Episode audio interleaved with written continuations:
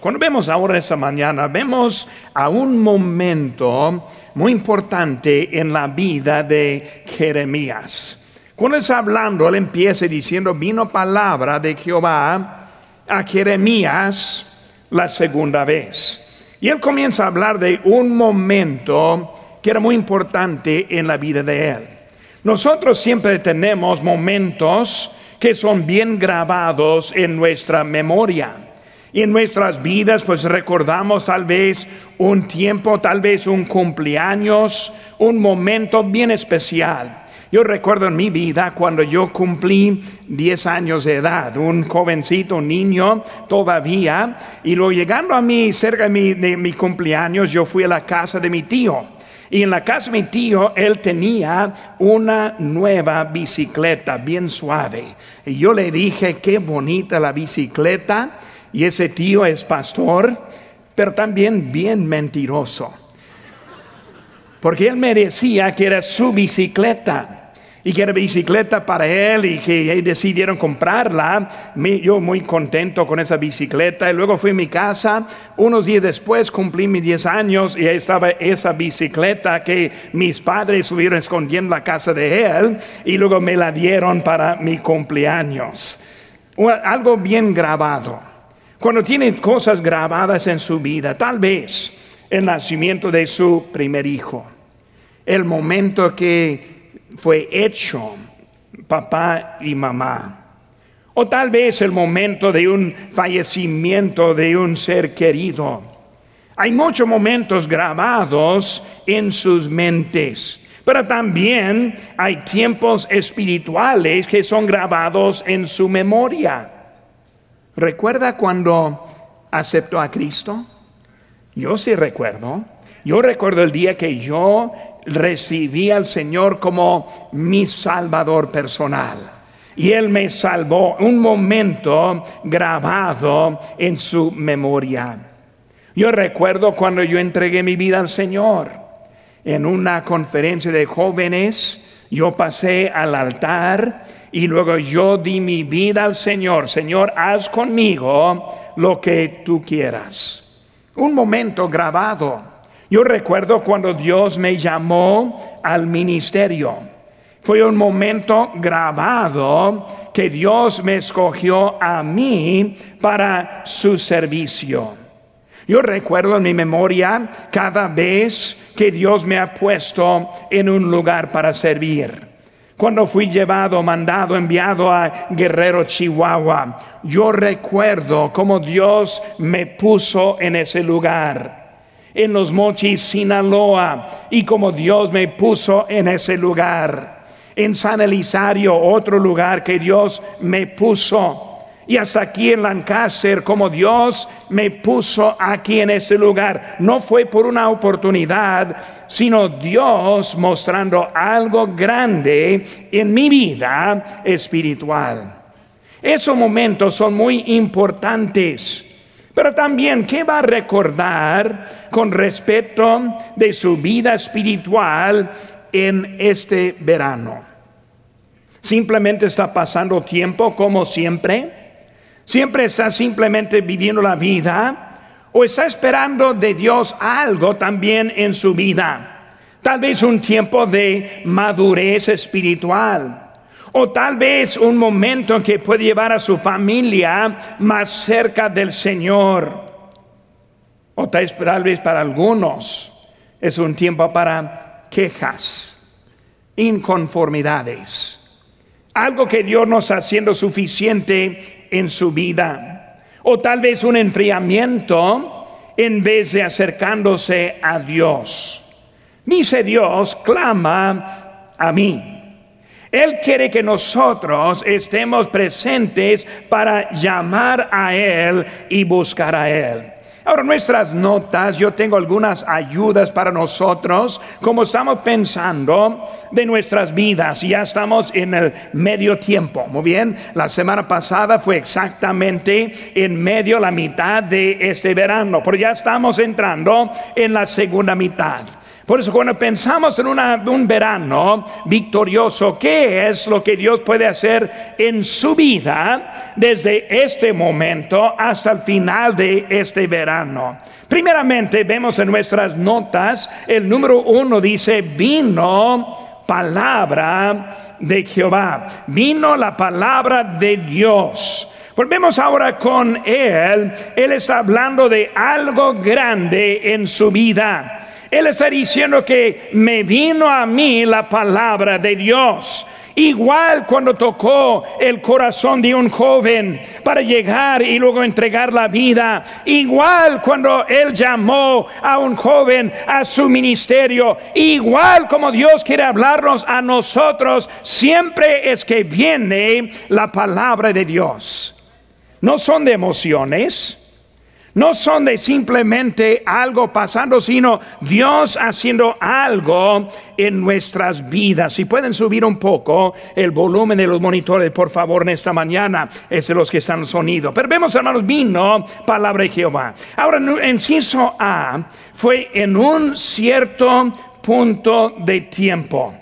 Él está hablando de, de, algo en su vida. Con Jeremías, vemos que está hablando a él y él está hablando de un tiempo específico.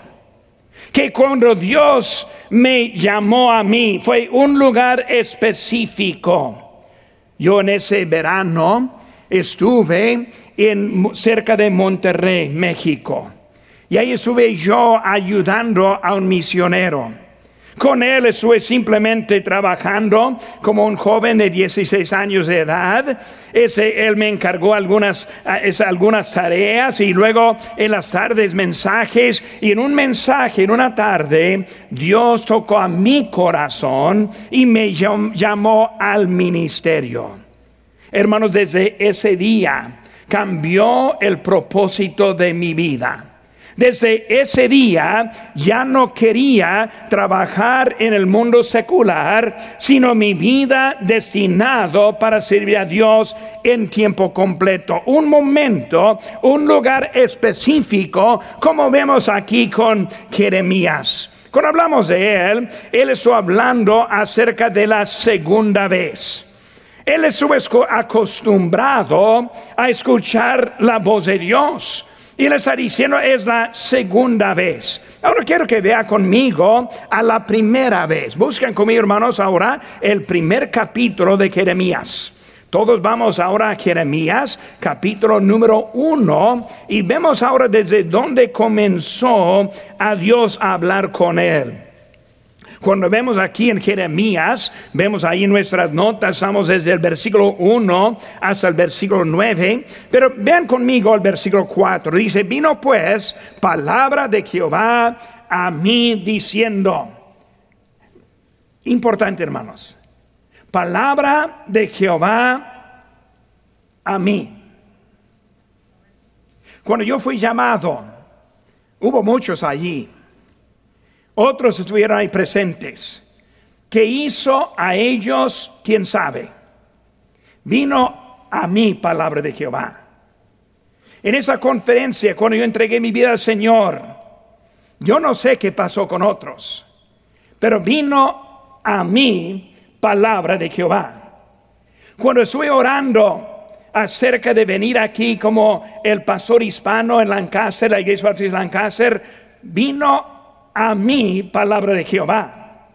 No es palabra a otro, sino es palabra mía. Pero vemos ahora está hablando de algo específico para él. Vino a él palabra de Jehová. Versículo 5. Dice, antes que te formase el vientre te conocí. Y antes que nacieses te santifiqué. Te di por profeta a las naciones. Hermano, cuando pensamos que Dios desde antes de nuestro nacimiento, Dios ha tenido plan para usted individualmente, igual como su servidor. Wow.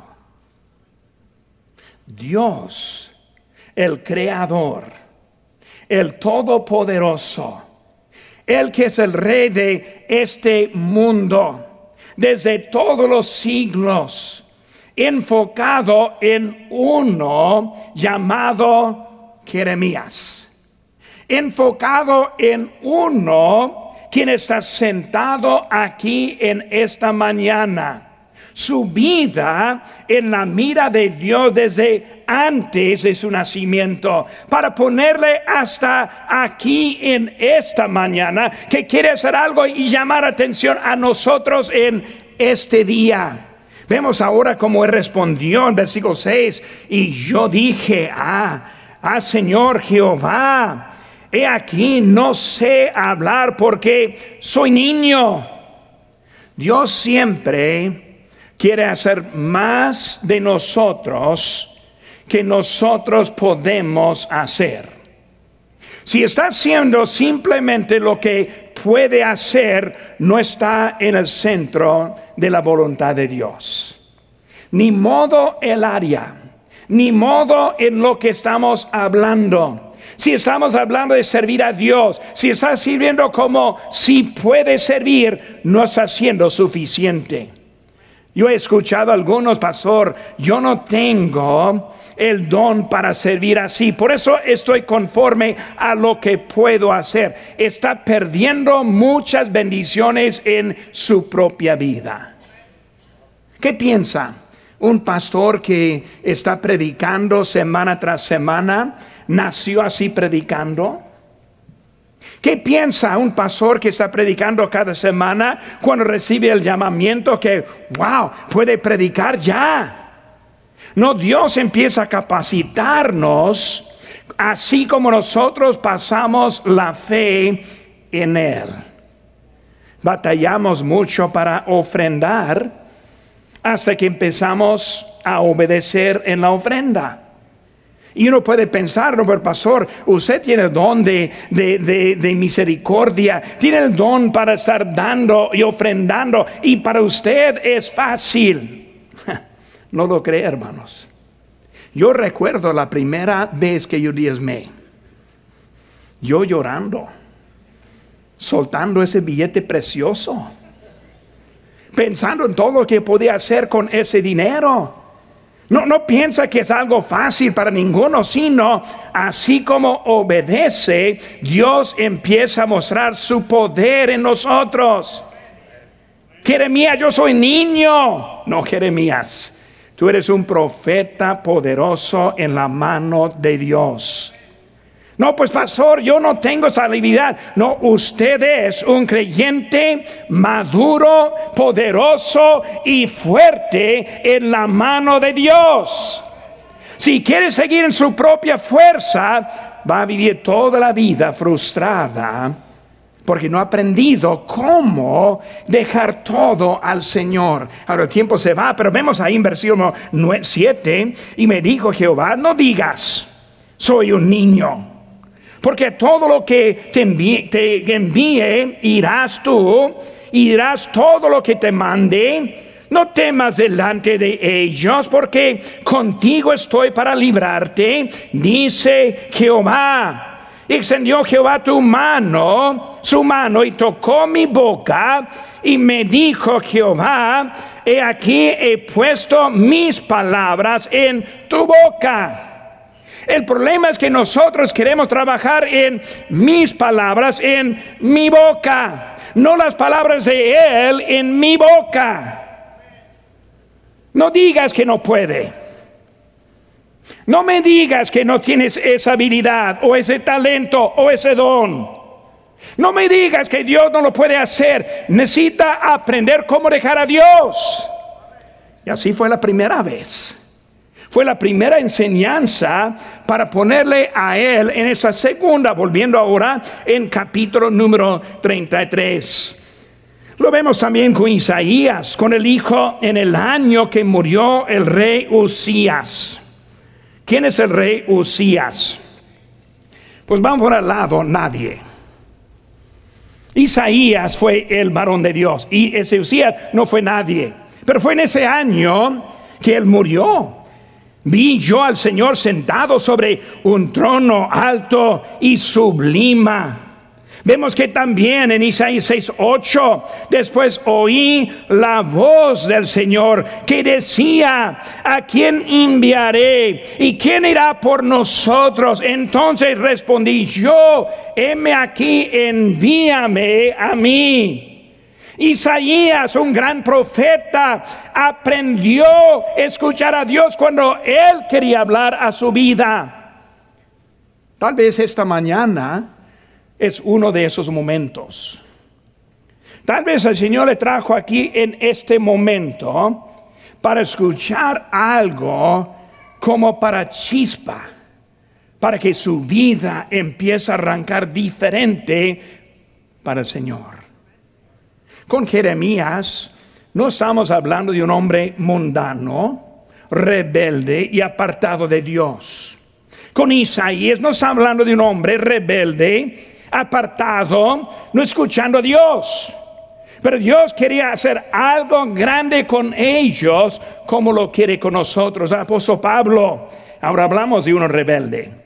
Hablamos de uno que está apartado, uno que no quiere hacer, hacerse caso de Dios. Dicen Hechos 9:3, más yendo por el camino, aconteció que al llegar cierto cerca de Damasco, repentinamente le rodeó un resplandor de luz del cielo. Saulo, Saulo, ¿por qué me persigues? Saulo, ¿por qué sigues en tu rebelión? Él vio. Él vio una luz. Él escuchó una voz. Y fue algo que, que, cambió la vida para él. Ahora hablando de Jeremías, aquí en versículo número uno, vemos también que él como se hizo ver preso en la prisión. Uf. Jeremías, yo quiero que me sirvas. No, no, pero Señor, Estoy encarcelado. Yo ni puedo salir esta mañana. Yo no puedo hacer nada. Y hay unos que viven así, hasta en línea en ese momento, algunos escuchando en línea porque están en su prisión. Su prisión de salud en este momento. No pueden salir. Muchos piensan, no, pastor, yo estoy, no así fue él, no puede, pero él está hablando en un momento, un lugar específico, la prisión para él. Con Isaías, el rey Usías y su muerte, como Pablo en camino. Imagínese el apóstol Pablo recordando por la vida como Dios le alcanzó. Ahora, tal vez su vida no es tan eh, este, grande como eso. Cuando yo fui salvo, no fui una luz del cielo, no escuché voces allá, pero dentro de mi corazón fue igual de, de peso como ese. Igual de algo real en mi vida igual que algo que ha durado por todos los años en mi propia vida. Vemos un lugar que estuvo allí. Hermanos, Dios nos pone en el lugar en donde nosotros estamos. Él está queriendo que nosotros lleguemos al lugar para escuchar a su palabra. Muchos andan en prisiones. Y aquí presente, algunos que yo sí sé que están en una prisión de salud. Y hasta en esta mañana, me imagino para algunos es difícil poner atención en ese mensaje por su, porque su cuerpo está en contra. Una prisión. Una prisión como Jeremías en su vida. Otros están en una prisión de, de problemas económicos, batallando Pastor, cuando predica de diezmar me duele porque estoy en una prisión en mi vida, una prisión económica y pensamos que esa prisión nos alivia de lo que Dios quiere hacer en nuestra vida. Si está en la prisión de salud, o la prisión de, de, dificultades económicas, todavía Dios nos quiere usar en lo que Él tiene para nuestra vida una prisión de abandono de amigos, una prisión de problemas en su, su familia, una prisión de ansiedad y desesperación. Pero está llegando aquí, pastor, yo ni sé cómo vivir. Es Dios alto, sublime, que quiere entrar en nuestras vidas y hacernos productivos, no para nosotros, sino para Él. Dios ahora quiere agarrar la atención. Y cuando pensamos este mensaje esta mañana, vemos primeramente cómo Él está tratando de agarrar la atención. Vino la palabra. Segundo, Jehová le habló con propósito. Versículo 2. Así ha dicho Jehová, que hizo la tierra. Jehová que la formó para afirmarla. Jehová es su nombre. Él está diciendo eso, acabando de decir que Él está en la prisión, está preso. El propósito. Yo soy el Dios más grande que su situación. Más grande que su prisión. Más grande que su necesidad. Más grande de su debilidad más grande que lo que no soy niño, no puedo hacer. Dios es más grande que cualquier lado. Vemos ahora en Ciso a la, postura de Jeremías. Vemos como él está hablando. Yo soy un niño. Pero saben que hermanos, todo lo que Dios dice está dando dirección para la vida. Jeremías entendió que su vida fue de menos importancia y que la voluntad de Dios fue de más importancia. Si puede comprender que si vive o muere, Dios es más importante. Si sufre o está bendecido, Dios es más importante. Si está en necesidad o está en abundancia, Dios es número uno. Él es el más importante.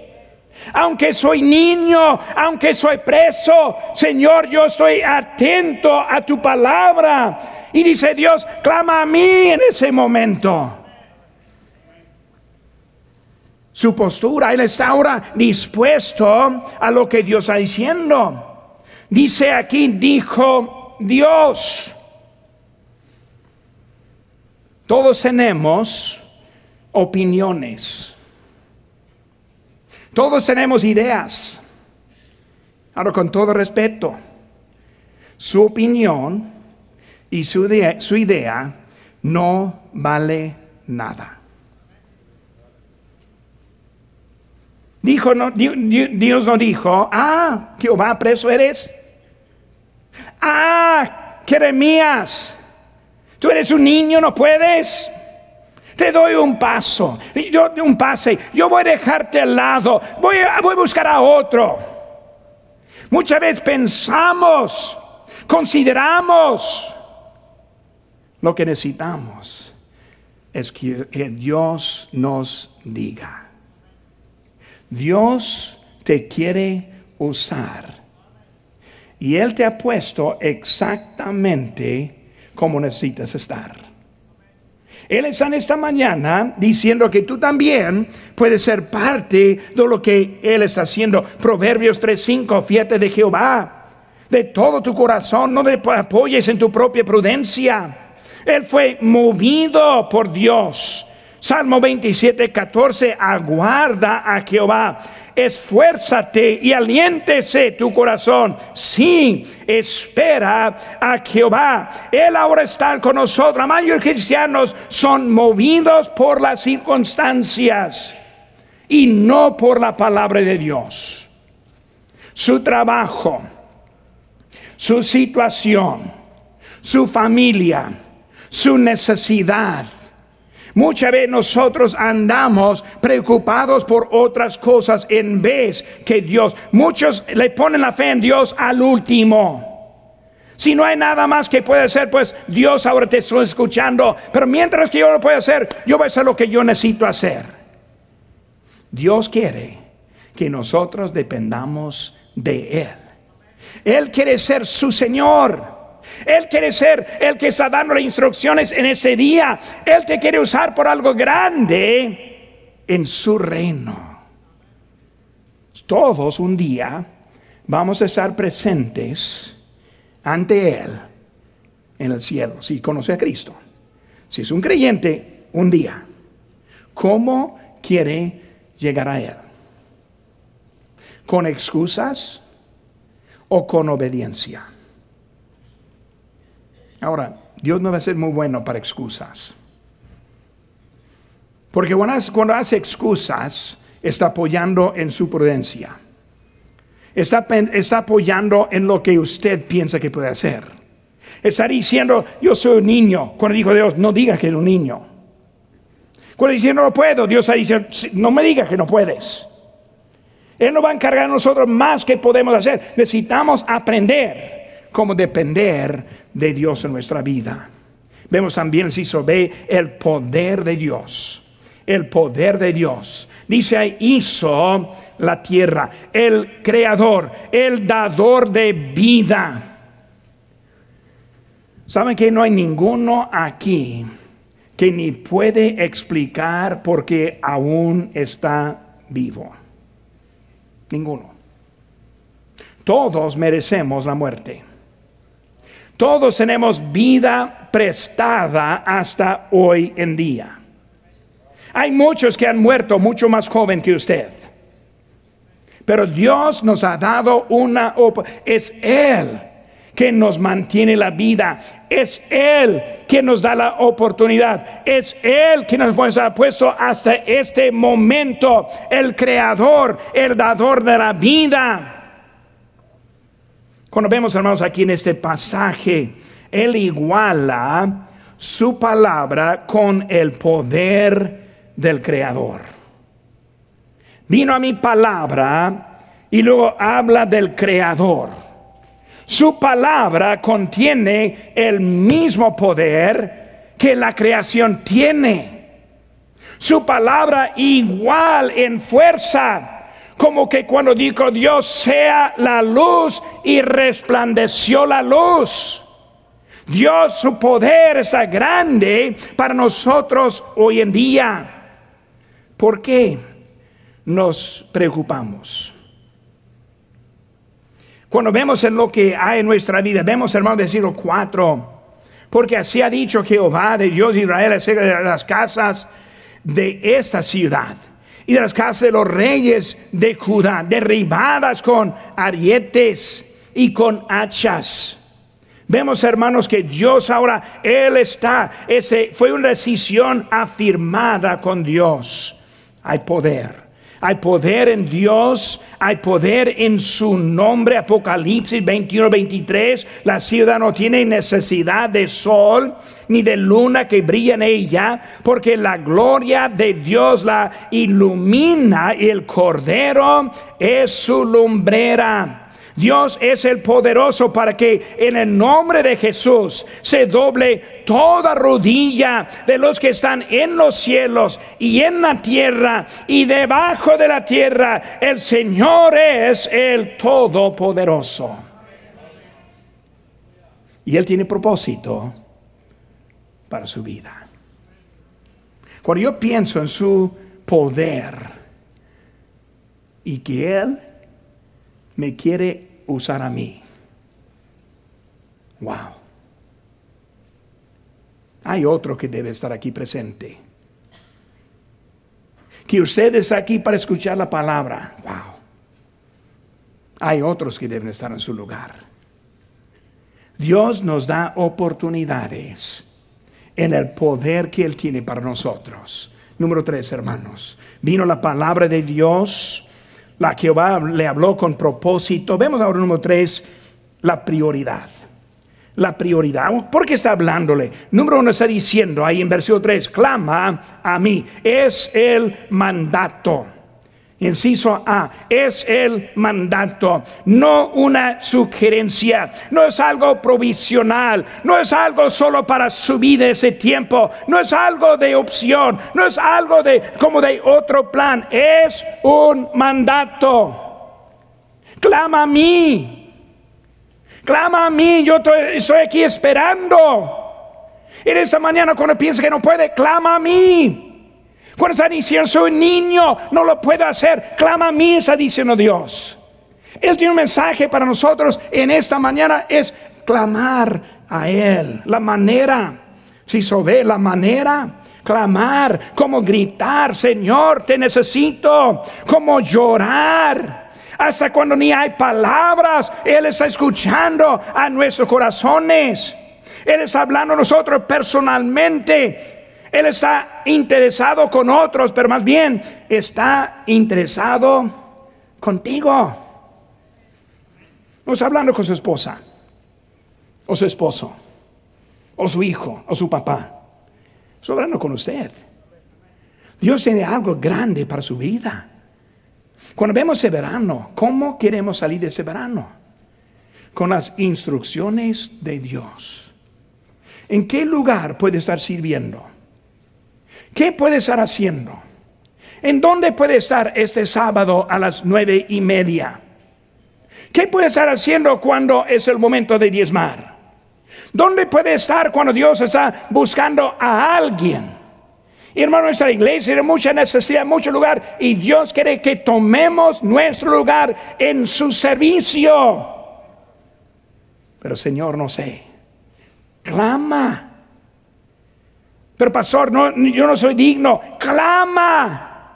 Dios está esperando a su voz en esta mañana. Clamar, clamar. Es algo que nos ama, nos cuida. Jeremías, estás en la cárcel, pero Dios va a usar a ti para hablar a muchos. Y aunque está en necesidad en esta mañana, en su prisión, Dios tiene mucho para tu vida. ¿Por qué? Porque aún está vivo. Todavía no está en su presencia. Queremos estar dispuestos para lo que Él tiene para nosotros. Número cuatro en esta mañana. Vino la palabra de Dios. Jehová le habló con propósito. Vimos ahora la prioridad. Número cuatro, el poder. Dice aquí en versículo 3, te responderé te responderé. Clama a mí, yo te responderé. Pero Dios no me responde a mí. ¿Le está clamando? No, pero pastor, Dios lo hace con usted, pero conmigo es diferente. ¿Está clamando? Si no estamos clamando, ¿cómo hacer si va a responder? Él dice, clama a mí y yo te responderé. O en otras palabras, si no clamas a Él, no le va a responder. Él está dispuesto a responder a los que reconozcan que es Él quien puede cumplir en mi vida. Tal vez hoy es un día como la conferencia, cuando yo pasé y dediqué mi vida 100% a Dios. Tal vez este es un mensaje que Dios ha usado en su corazón que va a ser una chispa de cambio en su vida. Algo que te va a dejar tu vista de lo que quieres, lo que el mundo ofreces, cómo estás imitando a uno de ellos o poniendo la mira en Dios. Clama a mí. Yo te responderé. Clama a mí. Yo te doy la respuesta. Clama a mí. Yo te ayudo con tu debilidad. Clama a mí. Yo te doy dirección en su vida. Clama a mí y vas a encontrar lo que te falta en esta mañana. clama a mí y yo te responderé. ¿Con qué? Con cosas grandes. Wow. Cosas grandes. Yo recuerdo cuando Dios me llamó al ministerio, casi como Jeremías. Yo le dije a Dios, Dios, yo no puedo. Dios, yo, yo no tengo esa habilidad, no tengo ese don. Fue mi respuesta. Pero también le dije en el mismo momento, pero si tú me estás llamando, yo te voy a servir. Hicimos un pacto en ese momento. Cosas grandes. Recuerdo cuando fui a México. Llegué al pueblo de Guerrero, Chihuahua. Un lugar donde el Evangelio no había llegado. La mayoría ni sabía lo que estaba dentro de la Biblia. La mayoría nunca había oído de la salvación de Dios.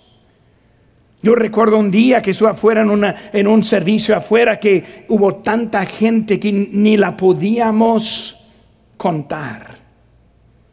Cosas grandes. ¿Cómo es que va a usar un joven de 16 años de edad? Para predicar el Evangelio a gente que nunca había oído. ¿Cómo es que va a usar un, joven de 16 años para ir a Los Mochis, iniciar otra iglesia? Un joven de 16 años para llegar y ponerse delante de esta congregación en esta iglesia. Cosas grandes. ¿Por qué no las encontramos? Porque no estamos clamando a Dios. Clama a mí, yo te responderé. Pero pastor, mis, en mis este, dificultades, clama a Él. Te responderé. Va a enseñarte cosas grandes que ni puedes imaginar. Pero necesitamos poner todo en su lugar. Cosas que no conoce. Versículo 3. Cosas que no conoce. La vida cambiada. La victoria que te espera, que no conoces. La vida cambiada que todo está batallando. Vida victoriosa que todo está luchando Vida de obediencia que aún no ha logrado. Vida de constancia estando en su lugar. Clamando y esperando cosas grandes, cosas que no conoce. Una cosa que pasa muchas veces en la vida de un cristiano. Cuando acepta a Cristo, todo está nuevo todo está de ánimo, todo está muy grande. No quieren perder a ningún mensaje. Queremos estar en la mañana el domingo. Cuando sabemos que hay un servicio al tarde, también queremos estar allí. Queremos aprender hasta que un día llegamos y pensamos, ah, pues aquí estoy. Escuché de un hermano, antes asistía aquí, pero dijo a alguien, no, yo sé lo que iba a predicar el pastor, ya conozco la Biblia de pasta a pasta. Ah, qué bueno. Le pongo él aquí delante, si, si está así. Él quiere enseñarte cosas que no conoces. No solo para los nuevos, sino para los de edad en Cristo. Estoy preparando este mensaje en esta semana. Dios empezó a tocar a mi corazón. Cosas grandes que aún quiere enseñar a mí cosas nuevas que quiere hacer en mí. Cosas grandes que quiere usar en las vidas. Cuando llega la edad que no llega al punto de pensar, ya lo sé, pastor.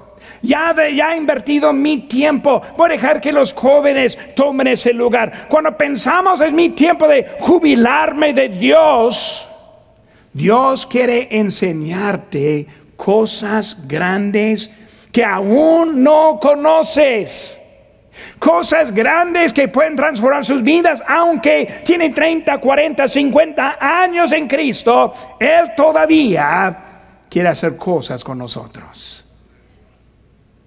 Eso es el ánimo de la vida.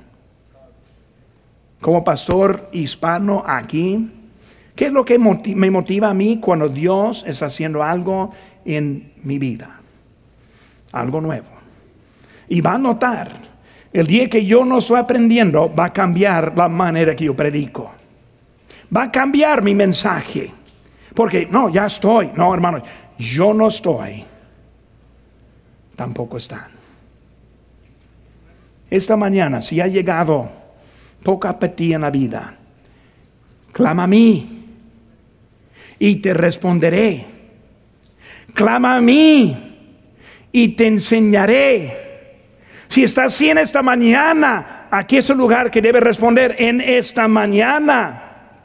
Si están en dificultades, clama a mí te responderé. Hay un propósito por lo cual en donde estás en esta mañana. Aquí está su lugar. Si es aquí en esta mañana buscando dirección, clama a mí. Yo te enseño lo que necesitas. Aquí está el lugar en esta mañana. ¿Cómo vamos a responder a la palabra de Dios? Tal vez alguien que no conoce a Cristo. Esta mañana tuve una escuela bíblica una persona aceptó a Cristo, aprendió que su necesidad solo era confiar en Él. Si está aquí, no conoce a Cristo, si no está seguro a dónde va a pasar la eternidad, clama, clama a mí, te responderé, te doy la vida eterna, te doy la seguridad de la vida que nos sigue. Clama a mí, dice Dios.